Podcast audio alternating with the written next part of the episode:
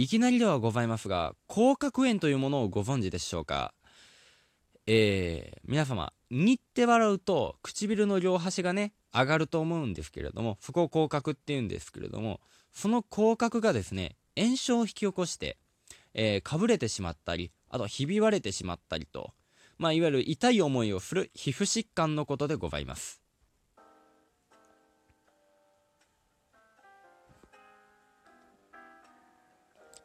はい、ということで皆様おはようございます。日高予想本家的なと申します。第0回は自己紹介の回、第1回目はバイオハザード RE2 の回と、えー、ね、わけのわからん時間で投稿しておりますので、よろしければそちらの方も聞いていただけると幸いでございます。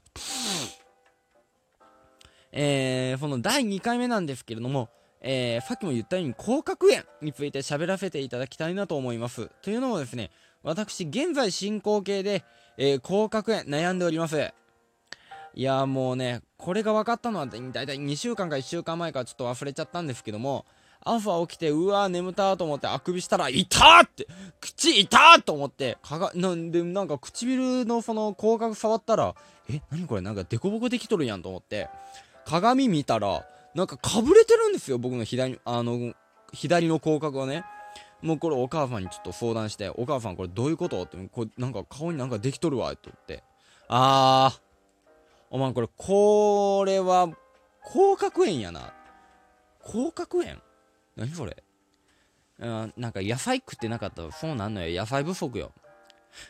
はぁと思って。もうこれね、ちょっと私、声を大にして言いたいんですけども、確かに野菜不足っていうのは否めません。当然でございます。だからといって、何でもかんでもね、野菜を食ってないっていう、たったそれだけで結論付けるのはいかがなものかと毎回思うわけですよ、私。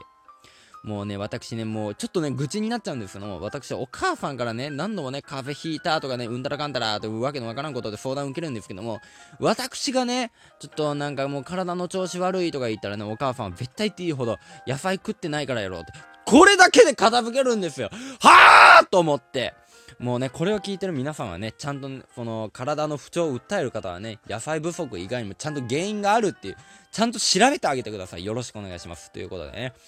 えー、これを聞いてる皆さんはね、甲殻炎になってほしくないので、まず甲殻炎になっちゃう原因からですね、えー、私の方から、えー、簡単に調べてまいりましたので、よければ聞いてください。よろしくお願いします。えー、まず一つ目はですね、ビタミン B2、B6、鉄分が足りてない。まあ、簡単に言うと、ビタミンが足りてないということですね。こればっかりはね、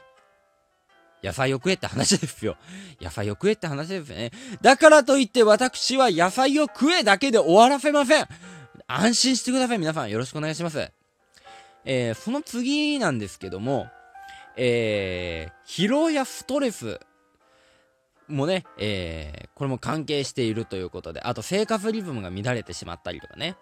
まあ、これだけ聞くと、あー、なんか疲労とかストレス、あとなんかもうその生活リズムが乱れることによってまともが、野菜どころか食事すらまともに取れてないんじゃないかと、えー、考えがちなんですけども、確かにその通りなんです。確かに食事は取れ、取れてないと、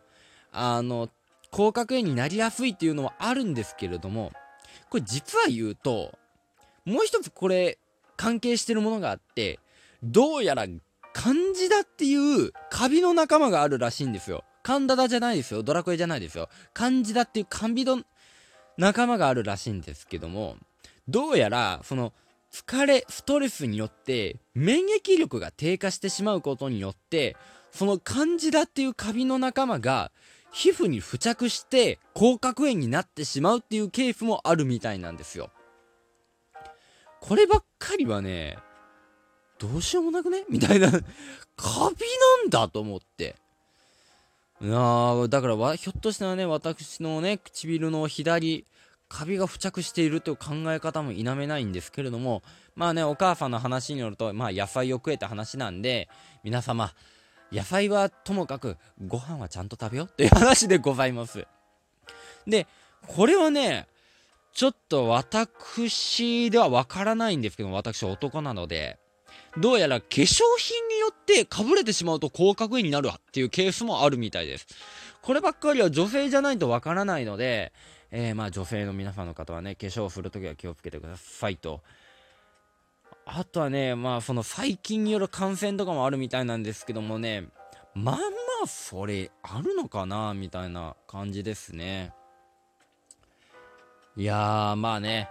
ここまでね、ベラベラーと喋ってきたんですけれども、まあ、もう簡単な話はね、合格園怖いって話でございます。じゃあ、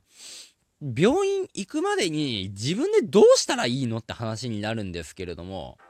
まず、口を大きく開けない。だから、あくびとかうわーって振るじゃないですか。できるだけ耐えてください。あくび大きく振ることで気持ちよくなるのに、ぐっ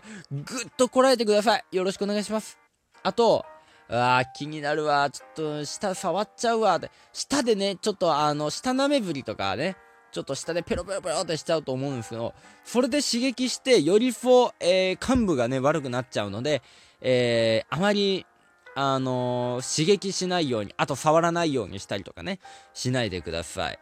で、もし病院行った時に、どういう対処をしてくれるのかっていうんですけども、まあ、そんな大きくないよっていう場合はですね、まず患部を清潔にして、まあ、いわゆるワフェリンとかね、保湿剤で対処することが多いらしいです。ただ、ちょっと炎症がひどいよっていう場合は、ちょっときつめのね、お薬を処方されることもあるみたいです。で、最近、まあ、いわゆるさっきみたカビみたいなのが原因があった場合、これはですね、抗生物質の軟膏、ビタミン剤の、まあ、いわゆる、まあ、なんかまあ、ビタミン剤っていろいろあると思うんですけども、まあ、ざっくり、まあ、塗り薬がね、多いみたいです。まあ、塗り薬と、あとビタミン剤が保証保証じゃねえわ、えー、処方されることが多いみたいです。まあ、でも、あれ、ちょっと、口角痛いなと思ってすぐ病院に駆けついたら、駆けつけたら、まあそのワフェリン程度で済むんじゃないかなと思うし、まあその医療費とかもそんなにかからないので早めに病院行った方がいいと思います。私は時間とお金がないので行きません。ということで えー、今回はここまででございます。えー、皆さんも甲殻炎にはお気をつけください。あとね、ご飯はしっかり食べてください。よろしくお願いします。今回はここまででございます。次回作の日高屋本家にご期待ください。See you next time. Bye!